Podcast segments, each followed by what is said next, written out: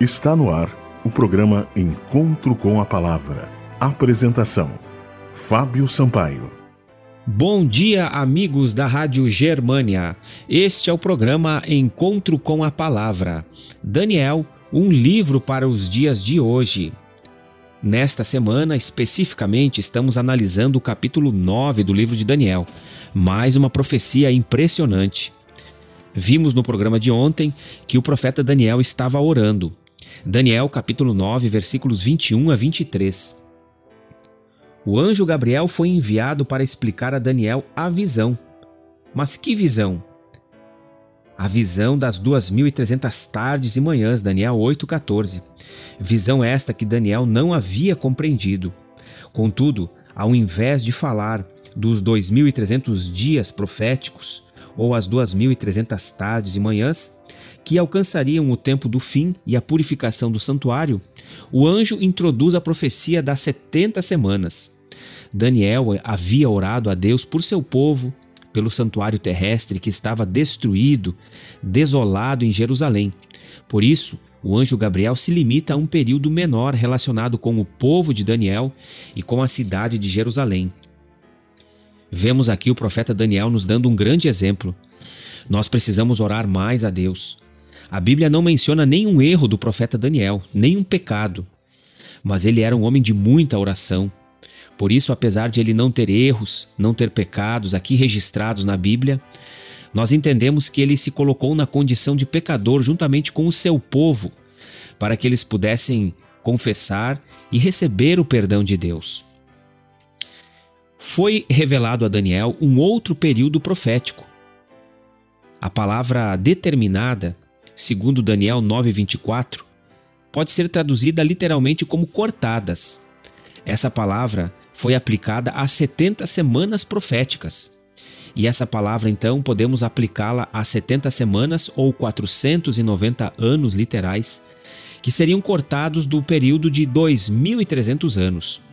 Esse período de tempo seria destinado especificamente para o povo judeu, para fazer cessar a transgressão, dar fim aos pecados, expiar a iniquidade, trazer a justiça eterna, selar a visão e a profecia, ungir os santos dos santos.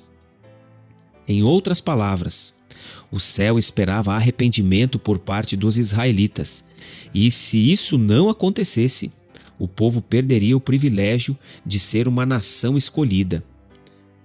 Que evento assinala o início das 70 semanas e também o início dos 2.300 anos? O livro de Esdras registra três decretos referentes à repatriação dos judeus.